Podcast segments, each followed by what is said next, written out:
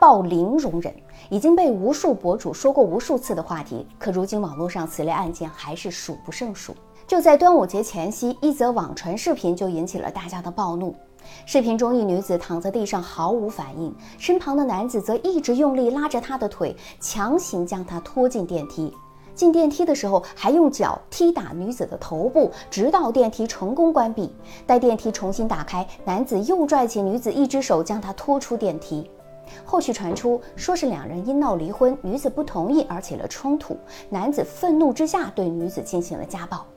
还有细心的网友发现，在拖拽女子的时候，男子手里已经握着结婚证，看来是准备强行拖去离婚。虽然网友愤怒，这已经不是家暴，是起了谋杀之心啊！但是从小资做情感导师这些年的经验来看，在婚姻中，我们面临的其实是两性博弈。恋爱可能是和对方的优点去相处，但婚姻却是和对方的缺点去博弈。有人说，你这博弈不就是相互算计吗？其实这种想法是非常片面的，缺少感情基础的算计，那是人性的黑暗面。但正常的婚姻博弈本身并不伤害感情，它既是经营又是磨合。婚姻的博弈要明白这两个主要原则，大家可以点赞、关注、评论起来。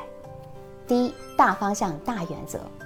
所谓大方向、大原则，指的是你所在意的一些非常重要的先决条件。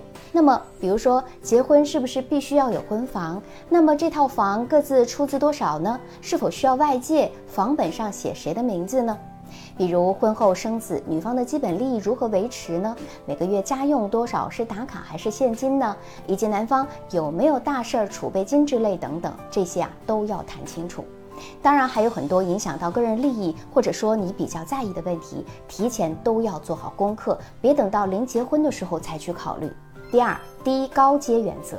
低阶博弈指的是身体、生活习惯以及双方原生家庭相处这些细小的事情，都算比较低阶的博弈。比如生一个还是生两个，又比如做家务、带孩子如何分工呢？再比如和公婆如何相处，遇事儿的时候老公的态度等等，这些啊，最好是刚结婚初期就协调完成，因为生活习惯类如果不协调好，就会成就另外一种习惯。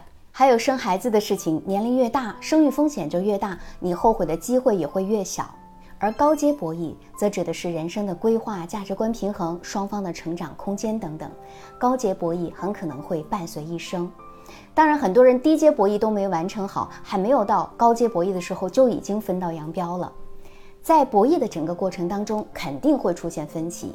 那在出现分歧的时候，尽量不要发生肢体冲突，因为男女力量悬殊，我们可以先稳住对方，再想其他的方法解决，千万别硬碰硬。